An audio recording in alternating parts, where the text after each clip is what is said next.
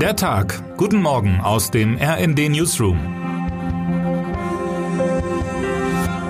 Es ist Mittwoch, der 6. Dezember.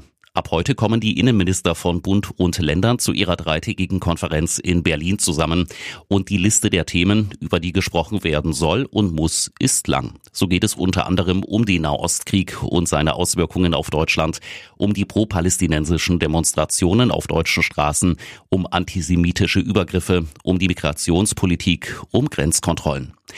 Dass es auch um Fußball geht, mag angesichts der innenpolitischen Herausforderungen, die sich aus der Weltlage ergeben, nachrangig erscheinen.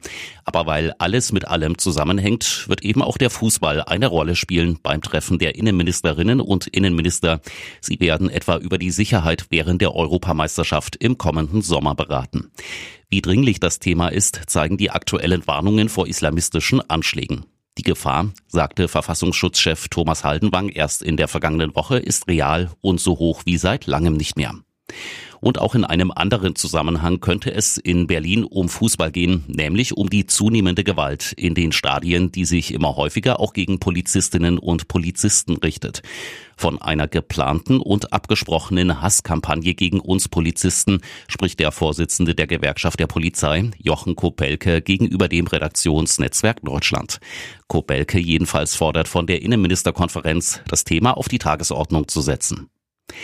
Wenn Sie diesen Newsletter lesen, ist die Bundestagsfraktion der Linken bereits Geschichte. Um Mitternacht hat sie aufgehört zu existieren. Nach 18 Jahren. Die Auflösung der Fraktion war Mitte November von ihr selbst beschlossen worden, weil die Personalstärke nach dem Austritt von Sarah Wagenknecht und ihrer neunköpfigen Gefolgschaft nicht mehr ausreichend war für den Fraktionsstatus.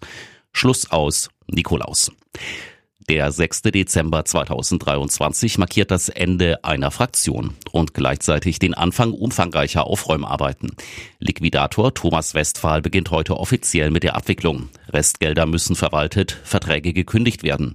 Verträge mit Dienstleistern, aber auch mit Fraktionsmitarbeiterinnen und Mitarbeitern. Wie dieser Prozess abläuft und wie langwierig er sein kann, hat mein Kollege Jan Emendörfer aufgeschrieben. Die verbliebenen Abgeordneten der Linken haben bereits einen Antrag auf Gründung einer eigenen Gruppe gestellt. Rechtlich eine Bundestagskleidergröße kleiner als die Fraktion. Und auch die Abtrünnigen, die einstweilen als Bündnis Sarah Wagenknecht auftreten, werden alsbald den Gruppenstatus beantragen, wie eine Sprecherin am Montag der DPA mitteilte. Noch unklar ist, wie die beiden Gruppen dann im Plenarsaal platziert werden. Das Leben ist ein Hauch. Anders ist nicht zu erklären, dass Marius Müller-Westernhagen am heutigen Mittwoch angeblich schon 75 Jahre alt wird. War er nicht eben noch 18 und rannte in Düsseldorf rum, war Sänger in einer Rock'n'Roll-Band und ist nicht Freiheit ein Lied, das gerade erst entstanden ist? Auf der Pressung steht zwar irgendwas von 1987, aber nie war die Nummer zeitgeistiger als 2023. Marius Müller-Westernhagen, der dürre Hering der deutschen Musikszene, dieses Chamäleon mit Haltung, wird heute 75 Jahre alt. Ein Dreivierteljahrhundert ist er und kein bisschen leise. Westernhagen mischt sich ein, gerade erst wieder.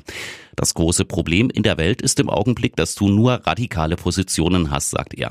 Positionen, die wie eine Mauer dastehen.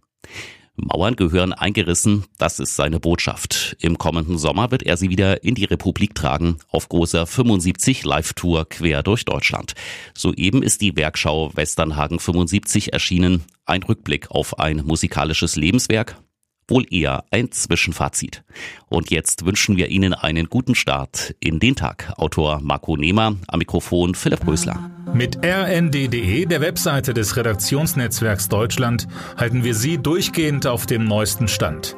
Alle Artikel aus diesem Newsletter finden Sie immer auf rnd.de slash der Tag.